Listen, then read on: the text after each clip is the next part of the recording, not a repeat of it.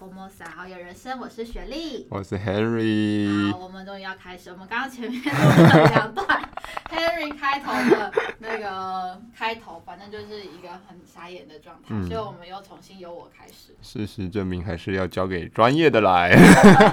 好，对。那我们上一集录的是。是金车千人走读朝圣活动，不是？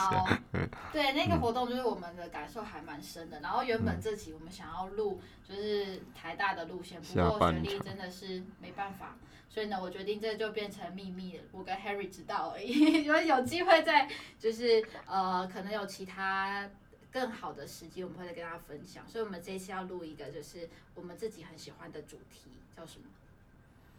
叫做老街，对，就是因为为什么我们突然想要录老街？嗯、有一个就是我们觉得，呃，台湾人出去旅游，虽然说就会觉得，就是老街已经走到不想再像什么内湾老街啊，或者是什么南庄老街，大家都觉得这些都每年好像很强，就是出去玩都一定会走老街，可是大家就是还是对那里会呃某种就是。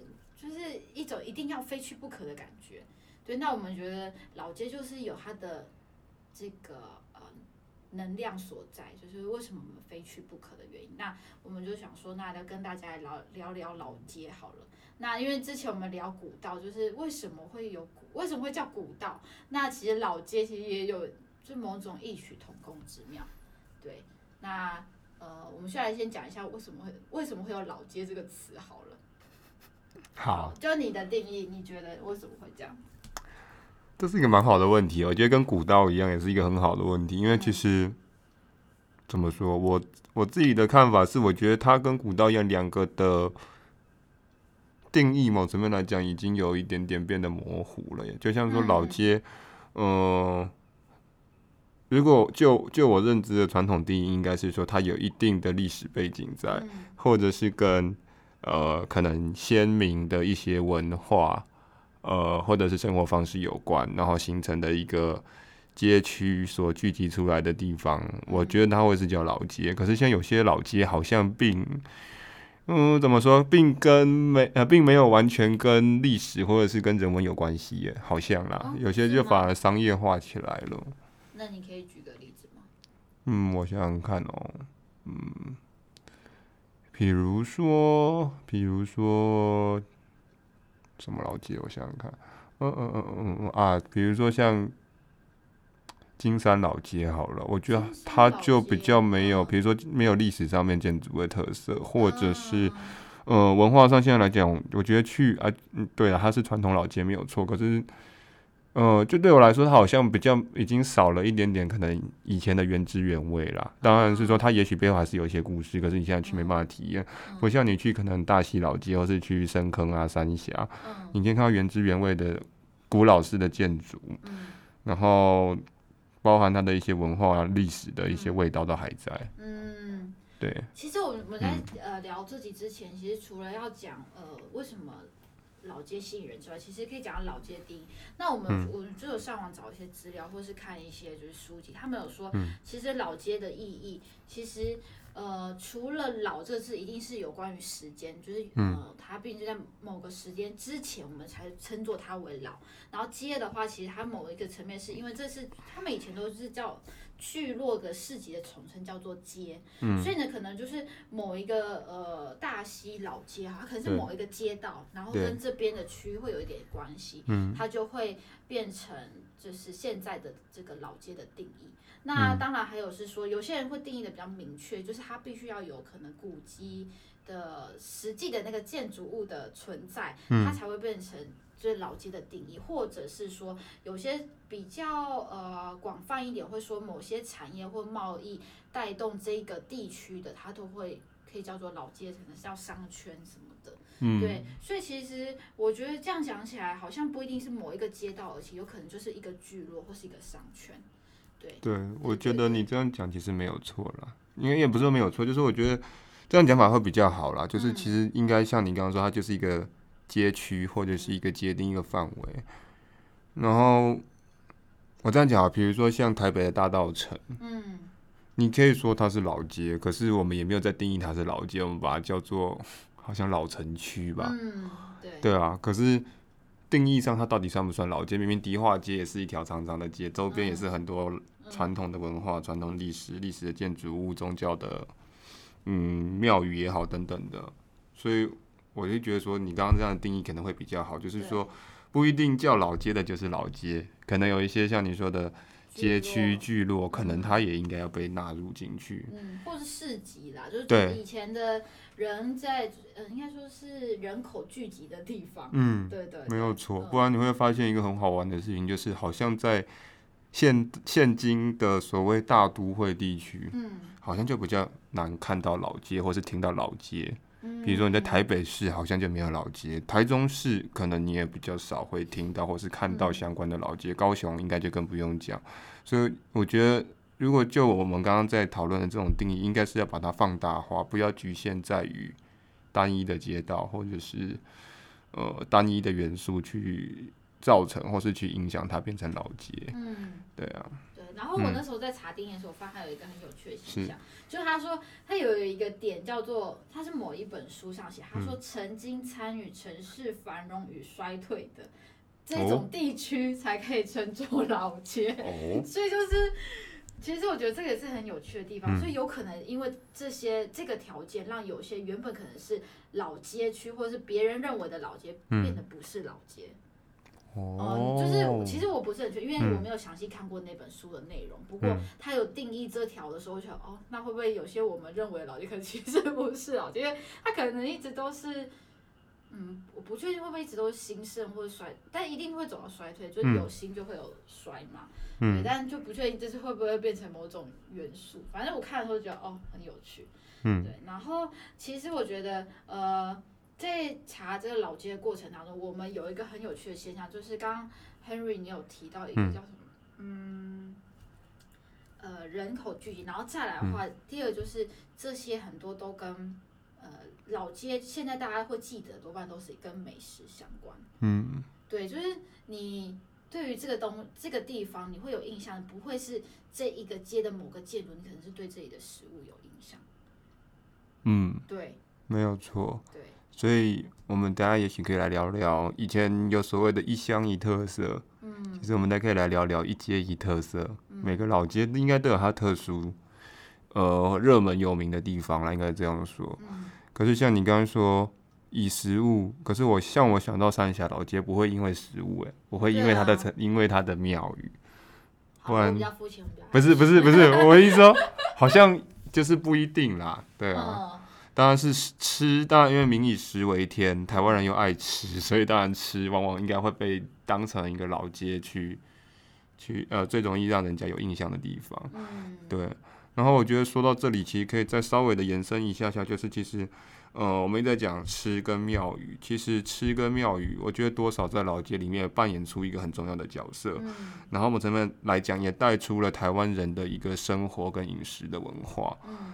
因为我们常常讲庙宇对于我们来说是一个宗教信仰的中心，但是某层面来讲，它对于可能老一辈的人，或者是对一些比较传统的台湾人来讲，它也是一个很重要去拓展人脉、交际的地方。像你可能如果有去一些乡下一点的庙宇，你会发觉庙宇前面常常坐了很多老伯伯、老阿妈在那边下棋、喝茶、聊天。所以，往往老街的发展，或者是一个美食、一个人口聚集地方发展，往往会从庙宇这种信仰中心，慢慢的变成一个人文生活的民俗中心去扩展，这是蛮好玩的。所以我们在探讨老街的时候，也许等下我们可以可能讨论出来的结果，发现，哎，其实每一个老街可能都有一个蛮经典、蛮代表的庙宇，然后到好吃美食，可能都是从这些庙宇前面慢慢去发迹出来的。嗯，好，所以呢。对我觉得有趣的是，我们就现在聊聊我们自己最喜欢老街好了，这样可能就是大家对于 会比较感同身受吧，会有一些就是哦，原来是这么特别。好，你先讲一个你的，嗯、然后我们再分享一个我的。由我开始先讲，好。啊。我思考一下，好了，嗯、呃，老街来讲，嗯，好，我用比较狭义的定义方式去讲的话，我可能。我个人会比较推深坑老街，把老街 我从来没吃过。哇！我只知道深坑有臭豆腐，还有什么呃，就是臭豆腐，但我完全没有。我想说，光因为这个东西有名，嗯、我就不服，就没有特别想要。简而言之，一句话叫做“豆腐一条街”。对啊，对你是不是爱吃臭豆腐？呃，不是。其实我会推深坑老街，也主要原因是它的那个保留下来的建筑形式啦。嗯、对啊，因为。我觉得它的建筑形式还保留了当时应该算是清领时期留下来的红砖红瓦，嗯，然后我觉得很特别，它算是有在整理，有在照顾，嗯，对。然后深坑老街就是诚如你说的，它有名的是豆腐，嗯、所以大家想要它就是豆腐。那那条街真的蛮好玩的啦，豆腐什么都可以做，它可以做成豆，就是可以做一桌豆腐料理，甚至连冰淇淋都有豆腐冰淇淋，嗯，对。那讲到深坑，其实深坑老街的发迹，我们多少还是。稍微简单带一下好了啦。它的发迹其实我觉得，呃，某程度来讲功不可没，跟淡蓝古道有关，跟我们上一集谈的淡蓝古道有关。对，因为等于以前石定产茶，石定要送茶从淡蓝古道那边运送到台北，会经过深坑必经之路。那它豆腐为什么会发迹？就是因为深坑旁边的溪水非常干净，然后做出来豆腐特别好吃，所以那边特别产豆腐。对。所以它最吸引我的，当然除了豆腐料理，这不用讲，大家去很多人都是为了豆腐料理之外，我觉得就是它的，嗯，老街里面的建筑特色还保留着。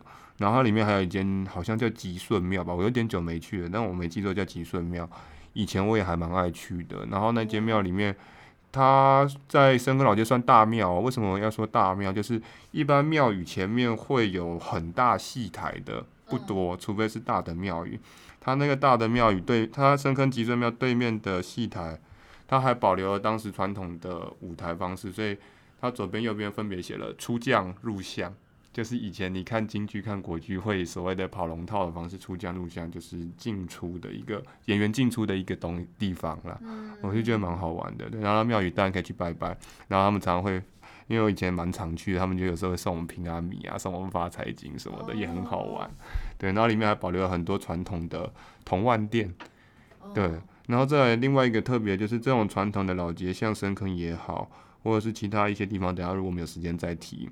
呃，他们比较传统的这种老街区或是街屋区，他们街屋的设计形式是所谓的三进式，嗯，就是一个它是一个非常狭长型的房子。然后会分成前面、中间跟后面。一般前面就是店面，中间可能一般是当仓储，后半段会当工厂。我记得大稻城是不是也很没有错？对，我其实就要提大稻城也是这种方式。对，对，其实不止啦，还有很多台湾一些传统的老街、嗯、或是传统街区也是用这种形式去做。嗯，对，这是它特别的地方。哦，嗯，那为什么他们会有需要到这？就是。为什么会需要有这三个不同的，就你嗯建筑的特色啊？为什么会是这样？其实应该这样说啊，以前很多商家的东西是所谓自产自销，嗯，因为它销量也不多，它只要做够它当天卖的，嗯，所以前面是店铺，后面是工厂，它东西出方便，它也不用再去到处调货囤货，反正那工厂做多少就出多少，中间一个小小仓储区就够了。对，所以这算是一种传统产业买卖一个特色形成出来的文化。所以那你是说，那所以深坑从以前到现在都是做豆腐吗？嗯、应该不。不是，它其实早期是茶，运、哦、茶跟樟脑。哦，那真的是跟大稻埕应该蛮像。对，嗯，因为深坑旁边的溪船可以走嘛，嗯、那船上去过了深坑到石碇双溪口，就接了我们上次讲的淡蓝古道的石碇段。哦哦那就会从那边把东西慢慢的经过深坑往下做物资集散做运送。嗯，对。哦，这有趣。嗯，有让我比较想要去深坑老街。而且他为什么会推他？另外一个原因是他离台北很近，嗯、所以你们要去的话，如果你是台北人，或者是你是刚好来台北，嗯、呃，玩也好，洽工也好，你基本上呃花个半天时间就可以去深坑了。嗯、现在晚上去吃个饭，吃完还可以去石定赏萤。还不错，呃，很多东西可以玩。嗯，对，石碇的萤火虫最近也很很不错。是的。像我这个礼拜才去内湾老街赏萤火虫，嗯，然后我就觉得啊，这萤火虫如果能靠近一点就更好了。听起来石碇应该可以靠近一点吧？你不是说它就是屁股发光的蟑螂？太过分了，这个太过分了吧？上次我们去的时候就说。如果他停在我手上，应该就像是一只蟑螂。好，然后我要讲，因为我最近又看到一个新闻，就是这个呃，应该是说萤火虫跟蟑螂它们是不同呃科的。所以你还是不能把它混为一谈，这样会会被骂。没有 错，你会被生物学家激，或者昆虫学家会很生气。所以我现在要澄清，它虽然长得很像，但不是哦。对，以上纯属雪莉玩笑 话，请勿认真，认真就输了。对，认真就输了。好，那我就来分享一个我最喜欢的老街好了。就我原本有想要讲三个，可是如果要让我先讲一个我最喜欢的，真的还是要讲九份。嗯，九份我们好像聊过好几个，跟对啊，哦天哪，大爱九份。我们是不是之后更多是要移移居去九份？真的，因为九份真的是除了就是晚上很漂亮之外，就是我到九份老街，我真的是早上去、中午去、下午去、晚上去，就是我就是很想很想待在那边。那有一个呃，我们刚好为什么我会说到我就是一想到九分就想要芋圆，但是虽然我觉得它跟芋圆可能没有直接的相关，嗯，对，就是不。我觉得应该不是因为产业发展产出的芋圆，但我觉得那边的这个山城的文化，跟他以前因为采矿嘛，嗯，矿呃到后来产业发展的酒家文化，到后来的可能等等的茶楼等等，都有一种古色古香的感觉。它虽然不是历史建筑多么的厉害，不过它的那个古城味就是会让人来到那边就有一种静心的感觉。那当然后来跟茶有关系，来到那边就是你晚上在那边沏一。就是沏一壶茶在那边，就是你会有一种呃心灵上的沉淀。那我觉得那就是我很喜欢的氛围。对，那当然九份老街就不用说了，就是一个也是很方便的地方。对啊，那当然就是目前我的 top one 啊。那当然就是大家喜欢去的话，还是可以尝尝的，因为九份现在也相对以前来说没有那么多人，应该会多一份清幽的感觉。嗯，对，好，你要不要顺便？补充一下九份的由来，没有啦，我们刚不是在讲深坑的由来，没有啦，好了，没有啦。九份由来有你讲，因为这是你的专业。你他他比我 Henry 比我更爱九份，他以前也很常去。像之前你那个上一集我们讲茶，就是你推你也是啊，所以这个由你来。我们两个真的该去变九份人了。好，那换你讲，那你讲九份由来好。这种九份的由来交给你，我就是。有趣型的交给我这样。好啦，九份好，我们要讲九份由来。其实九份，呃，好怎么讲？应该是从哪里开始讲比较好？好，九份由来其实最简单，九份九份就是它份是人部这个分嘛，顾名思义是一个单位词，呃，数量单位词。对，那因为早期其实跟九份的发展有关系，就是我好像也跟你讲过很多次。就是你在看九份的发展，就像在看你手中的股票一样，大起大落。对，就跟那对，就跟那个折线图一样，有没有 一直 S 型？真的是啊，对啊，所以在九份要发展产业，心脏要够大颗，有没有？对，那它这个其实它的由来就跟它的历史发展有关系啦。就是最早期九份，因为是一个算是对对当时交通还不发达的状况下，它算是一个交通。不方便，然后又偏僻的一个山城，所以早期山整个山整个九份山区只有住了九户人家。那住九户，嗯，真的吗？对。然后每一次他们出去要买东西的时候，派一个人下山去买东西，一次要买九份，哦，九个分量，所以久而久之就变成九份的地名由来。嗯、对，那这当然也是最多人在讲的啦。但是我以前有听过另外一种说法。嗯是说它的份其实是指山，嗯，对，是指山的数量，所以他们是另外一种说法是说九座山头，因为你想想看，在平溪那边有个十分，他们说刚好是数过去九分是第九座，十分是第十座，嗯，对，所以有些人有我有听过另外一种讲法是这样子由来了，但是比较多人讲的是刚刚第一个它发展历史的由来，对，那其实九份的发展史我觉得很好玩的是。对，我们刚刚讲大起大落，然后其实以前我们常常开玩笑说，他经历过两次的黄金热、淘金热。对，第一次当然就是日治时期，西元一八九五年到一九四五年的，算是最，呃，应该说赚最真实的淘金热吧。就像美国旧金山西岸那边曾经发生过很大的淘金热，也是大量的人为了抢黄金、抢钱、抢粮、抢领土，冲进去，冲到冲到旧金山、冲到九份里面去赚钱淘金。对，后来当然就没落了嘛，因为战后黄金被挖被挖掘殆尽，没落之后，九份就陷入一个无比的低潮。嗯，对。那但后来第二次淘金热，我们以前开玩笑说，就是在疫情前，大量的外国客涌入，大量的日本游客涌入，韩国客各国的游客涌入，所以淘的是现金，甚至对，生活是美金，对，多亏了神隐少女，对。对，那曾经就有很多误传说神隐少女宫崎骏当时在画的时候是因为九份，然后画了这个东西。其实某层面来讲，它不是啦，就只是说刚好一个巧合，它的场景跟九份不是听说还有一个那个那个神隐少女变成猪的隧道吗？哦，对啊，那个是秘境哎，九份秘境。对啊，但那个到底是真的还是假的？是因为那个是因为看到茶楼的关系、嗯、想到，还是因为看到那个猪？变成猪的 那个洞穴茶，应该是茶楼啦。对啊，听过两个说，两个应该都有。对，哦、但是启发好大。对啊，但我只能说，应该叫做所谓用四个字套叫“睹物思情”，有没有？就是啊，离乡背井久了，看到一个很像家里家乡电影、卡通里面出现的东西，他们就哦好，对啊。所以其实宫崎骏并没有因为这里画了。这部卡通啦，但是其实是多少有一点点相似，所以才造成后来的大爆红。对啊，就是会不会又是后人把他们关上去？哎、嗯，我觉得一定有我觉得应该有吧。对啊，抹茶山都哦，抹茶山不是是小林选我自己给的 哦，我对啊，差不多。所以九份好了，其实真的如你所说，它有很多的嗯秘境存在。然后虽然它建筑上面也许并没有所谓我们刚刚定义的那么的历史文化。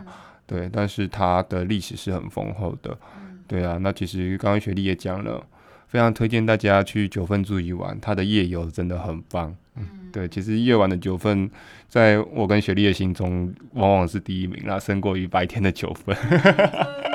对，虽然白天的九份还是有一些秘境，包含有一些古道，对，对，我们后面有机会再来分享。对，好，但是讲到九份这里，其实让我想到另外一个东西，我也想要。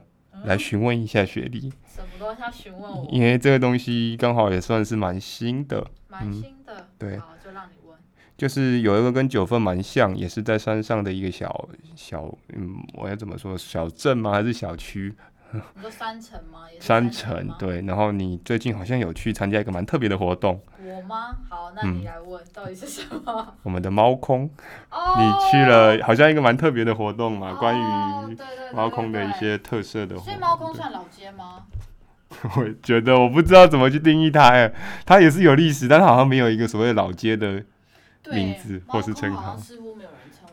对，但是它也是有历史，它也是有文化。嗯、然后你这次好像去参加一个它蛮特别的历史文化的活动嘛？它这个应该不一定算是，嗯、对，呃，应该不算是猫空，它的主体应该是从木栅这边，嗯、然后一路的，它会从呃这个这个活动，我先讲它的活动，嗯、它叫做银安宫巡田园。对，那它这个真的是跟这边的一些信仰有点关系。嗯，那它的这个是在好像，哎，我礼拜现在今天是几号？今天今天五月二号。好，我是五月一号，嗯、也就是昨天去的。嗯、那这个真的是很新鲜，因为我原本是完全不知道这个活动，然后是因为我朋友他以前参加过，然后我觉得他有趣的地方是，就有点像是，我一直很想要参加，像是北港那种、嗯、呃绕境啊，或者是。那叫什么？最近的那个大甲妈，大甲妈、白沙屯妈祖，我就是很想要去尝试看看这种有关信仰相关，嗯、因为其实我对信仰本身算是虔诚，但是我没有参与过这些活动。那这刚刚的那些讲的都已经过去了，那我就觉得，那如果我要参加，当然就是就就近嘛。然后这个真的是、嗯、呃。已经关注很久，然后想说就去跟跟看。嗯，那他真的是很有趣。他从早上七点集合，然后八点开始就起驾出巡，然后他就是会从这个木栅的呃忠顺庙出发，嗯、然后他会走到正大。然后再往他的山上走，然后他会经过好，就是他会沿路，就是会经过好几个庙，然后去呃互相的打招呼，嗯、对，然后再来的话，他就会走到的最后的顶，最后的点是猫空的这个缆车站。那他最重要的过程当中就是要巡田园。嗯、那巡田园意思就是他会去呃，他们以前为什么会有昂公的存在，就是因为他呃怎么讲？他像是一个精神的象征。他来到的地方如果没有水，他就会带来雨水；如果说那边有农虫、农的这个叫什么虫害，他就是、呃像是神农一样，他就可以把这些不好的天灾全部带走。哦，oh, 所以他那时候有趣的地方是，他会真的去寻每一个田园跟茶园，就他会进去看，哦、然后呢，就是有点像是帮这边祈福的感觉。嗯、那我们我觉得那天遇到最有趣的是，他寻到一个在采茶的人家，他就真的去绕他田园，嗯、然后那个田园就是茶园里面的那个茶农全部都是拜拜，然后就是欢迎他，嗯、然后他寻完田园，然后他们就又继续采茶。好特别哦，真的是，嗯、就是你会觉得。这里真的是信仰跟人民是真的是相结合的，嗯、那真的是过了之后就有飘一些雨，所以他们说这也是一个很有趣的现象，嗯、就只要是昂公经过的地方，他们那边就是会带来雨水，就是有点像是嗯祈福成真的那种感觉。嗯、对，我就觉得哇，真的感受很深呐、啊。然后我们每到一间庙的时候，他我们那个。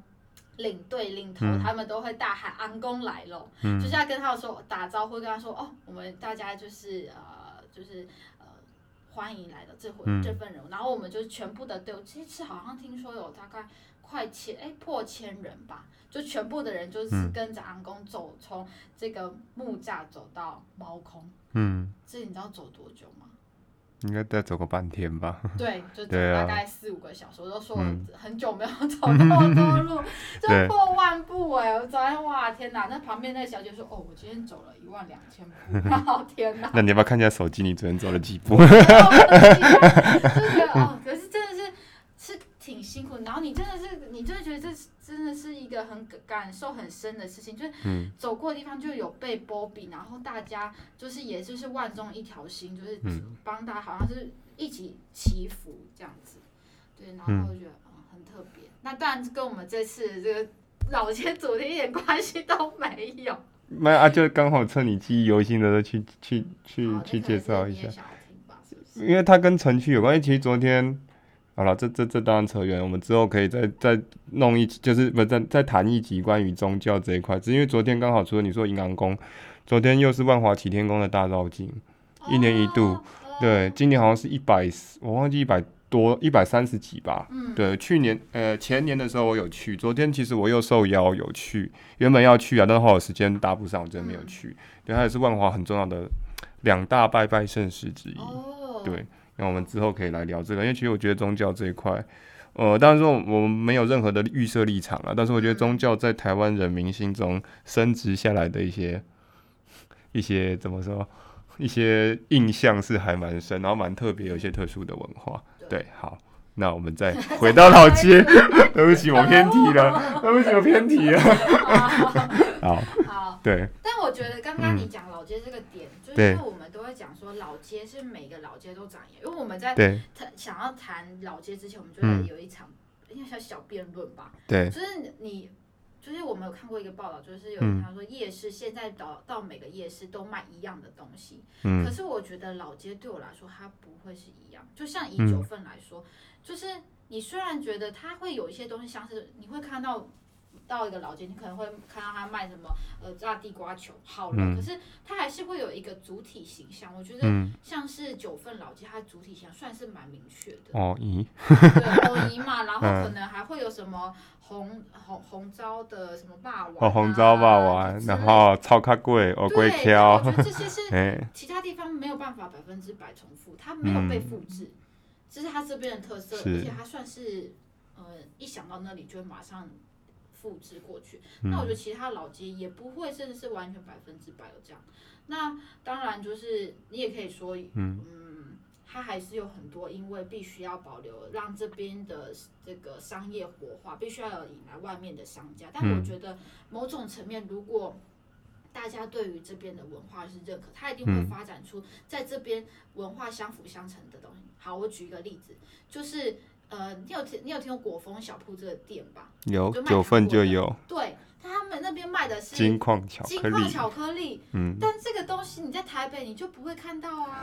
是对啊，所以我觉得某种层面，如果大家对于那个老街的文化的底子是认同的，它是真的会发展出跟它结合的文化商品。嗯，好，那当然我不确定你的想法，所以也是想问问看。对于其他，可能你是在其他老街看。讲到这里，其实我们就可以稍微的延伸到刚刚前面有提到的一个话题，就是一街一特色。嗯，我们可以讨论一下，就我们去过或是我们知道老街有哪一些是特色的东西。嗯，对啊，因为我觉得就像你说的，当然。我的看法是说，有没有在就是老街在卖的东西，有没有慢慢的越来越像，越来越窄化？我觉得某层面来讲，多少是有，因为你多少还是会受观光，会受呃客人的喜好慢慢的影响，东西会越来越像，没有错。可是，在像的同时，呃，他们有没有去保存一些他们特有的东西？应该多少还是会有，因为我们想到一些东西，不管是你说的食物也好。建筑庙宇也好，或是文化，我们会想到这个老街，嗯，所以我觉得是这是两个是有点像是在公平竞争吧，嗯，就是多少还是会有一些传统的东西在了，嗯，对啊，我觉得不会像夜市一样，嗯，就是到每个地方都卖一样的，嗯，但夜市为什么没办法跟老街一样？但我就不确定，嗯。可是你有没有发现一个很好玩的现象，就是。嗯，你现在不管到哪一条老街，几乎每一条老街都会有一个复刻版的传统柑仔店。复刻版的传统柑仔店。嗯，就是传统的杂货店，哦、就是他们会有里面卖一些传统的铜腕啊、戳戳乐啊什么东西，然后会卖可乐糖啊那些东西，好像几乎每个老街几乎都会出现一家到两家类似的东西。哦、这样不好吗？嗯，没有不好啊，我直觉就是蛮好玩的，所以等于是说。对于台湾人来说，或是对于，嗯，对于台湾商家定义来说，要有老街就一定要有传统柑仔店，对不对？是不是？是不是好像 得出？是好像得出了这件事情？而且通常这个会很多间哦，有时候不止一间哦。淡水都超多的。淡水一堆，然后深坑老街我记得也至少三到五间，然后九份我印象中好像六七间哦。对，九份很也很多。对，所以我觉得这很好玩呢，就是有时候好像不一定是食物，但是我们看到的是说。这个东西越来越像，或者是越来越窄化，是它可能有一些，我们可以说粗略的讲，或者是比较通俗的讲，它有一些共同点在啦。嗯、老街的元素可能有，还是有一些共同元素在，不管是庙宇、食物，或者是可能刚刚讲的干巴店 之类的东西。对，对啊。你这样讲真的算是。嗯，好，那我们来聊一聊老街的特色好了，就是每一不同老街，就你知道老街有哪一些老街是有特色的东西。不会啊，我们就当一个冷知识来分享好了，没有，也不是冷知识啊，这应该算是大家可能有一些之后有一些想法，也可以在在脸书上跟我们做交流，对啊。我再讲另外两个，我也很喜欢老街。好，请说。是大西。哦，大西其实也有在我的名单里，嗯。大西也在你的名单里，但是大西在你的名单里。建筑，我讲很很直白简单，就是建筑。大西我是想要 豆干。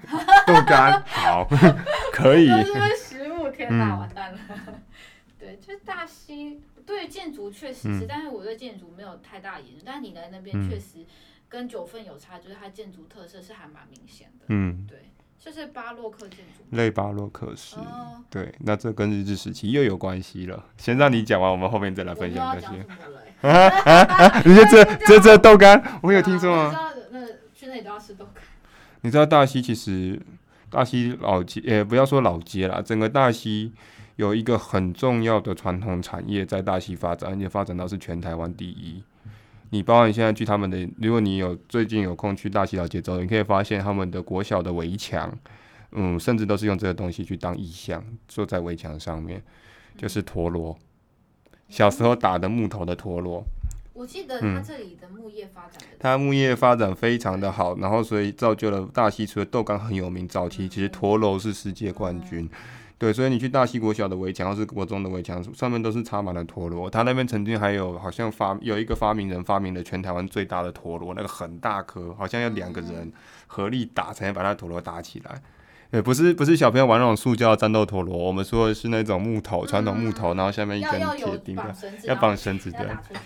对，那你说的木业兴盛在大溪是没有错的，因为其实大溪现在他们在推的就是所谓的木业发展史，他们是弄了一个木业博物馆。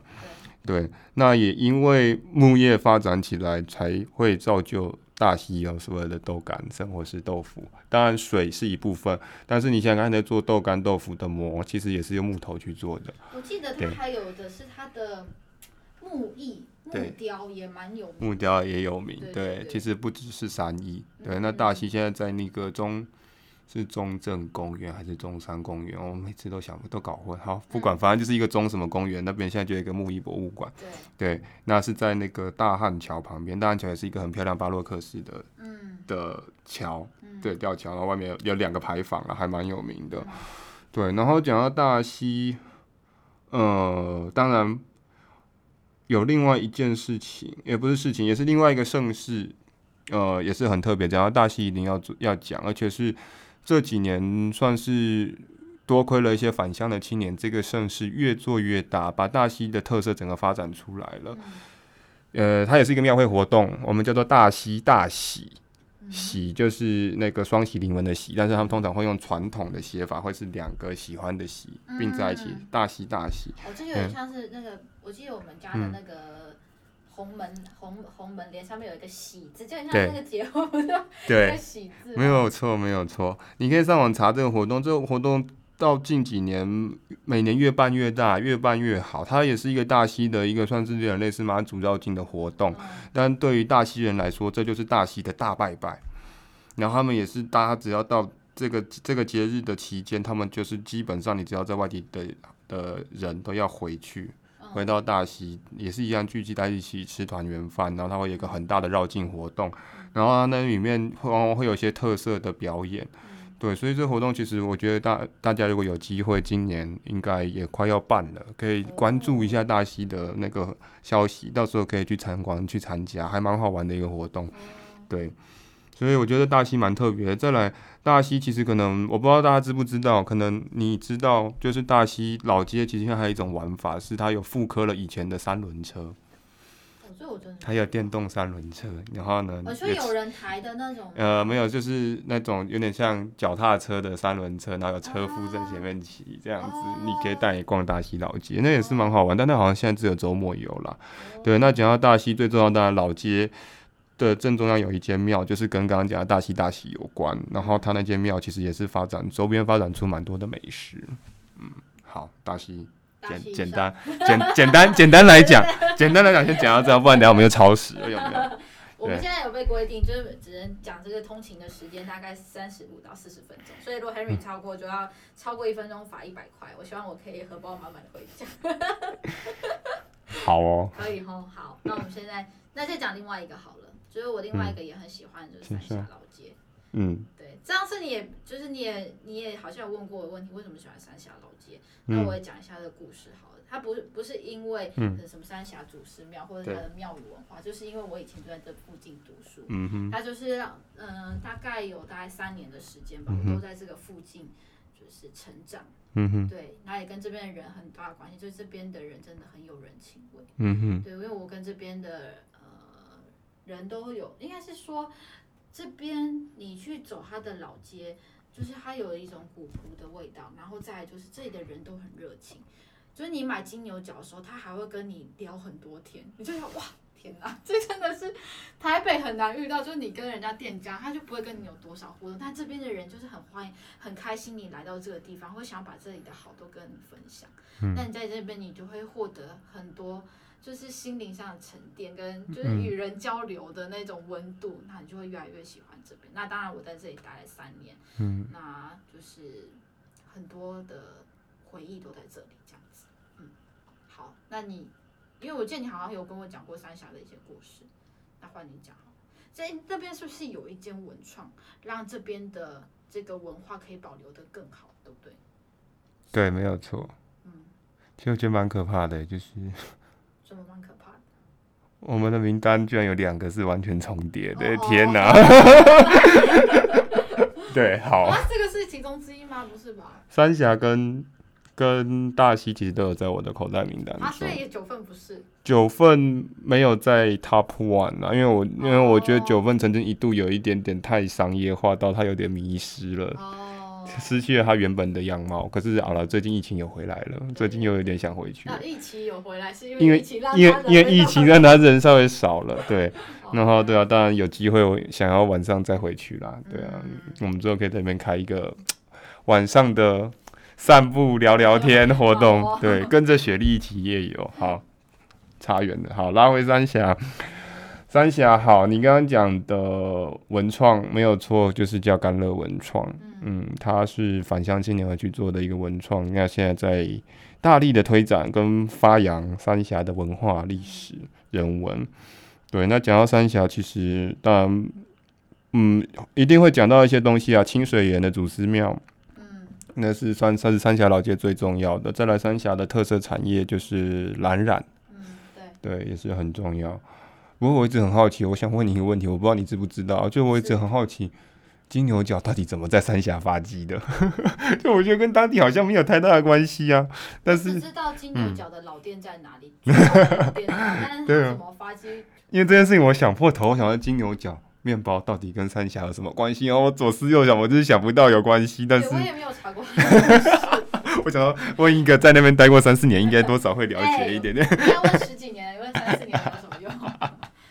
好啦，对啊，但是三峡老街其实为什么它会进到我的口袋名单里面，也是因为它的建筑特色，尤其是清水祖师庙，是我们很重要的，算是庙宇建筑大师嗯所设计的。对，李梅树，你就是李梅树老师设计跟去去建造的啦。那他现在的后代其实还有在三峡那边，呃。好像有成立一个博物馆吧，然后有机会的话，是纪念馆，接纪念馆，对啊，然后幸运有机会的话，好像还可以请他出来导览，但是不太、不太、不太好请啦，因为他毕竟也还是有一些其他事情要做，对啊，所以我觉得三峡是值得去走走逛逛的地方，离台北也不远，对啊，因为三峡，嗯，不过在三峡的隔壁还有一条老街，也算是蛮特别、蛮有名的，就是莺歌。莺歌老街产陶瓷，我们就常常叫三莺地区嘛，三峡跟莺歌。对，对，有一条公有一个公司就叫三莺线。对啊，对，他们都会被绑在一块。没有错啊。三峡、莺歌，然后大溪，其实这个算是可以算一日游的路线啊。没有错，没有错。那你刚刚讲的那个叫什么？呃，你刚刚上一句讲什么？我都忘记了。你说莺歌老街吗？哦，莺歌老街。陶瓷。所以你为什么你会突然讲莺歌老街？因为我每次在介绍三峡，一定会介绍到莺歌；介绍莺歌，我一定会介绍到三峡，因为两个算是隔壁的，也算是隔壁的乡镇啦。然后莺歌其实很好玩啦，莺歌大家如果。那个喜欢玩手拉胚，以前不是有些老歌的 背景电影，就是在那边两个人拉手拉胚，好好像好像显露点脸，好吧？没事没事，好，重点就是你如果喜欢玩陶瓷，或是对陶瓷有研究生，或是你爱收集陶瓷，英哥是一个很好的起点嘛。它算是陶瓷的重镇之一吧？它算是台湾陶瓷的重镇，也是大家现在公认也是最熟悉的陶瓷重镇。嗯，但其实我们都忘了英哥的陶瓷。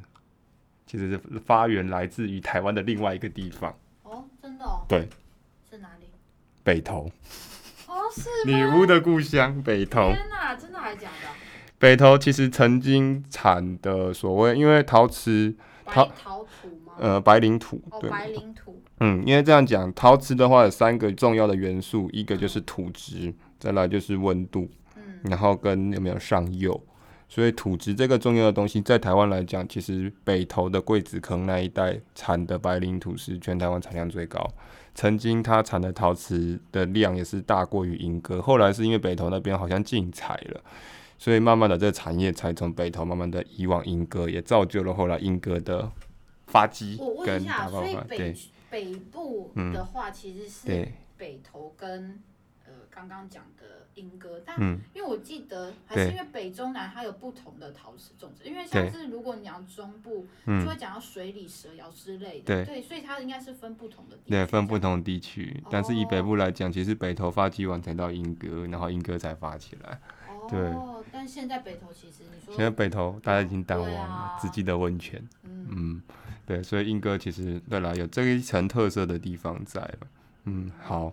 我们再快速带几个特色的老街好了。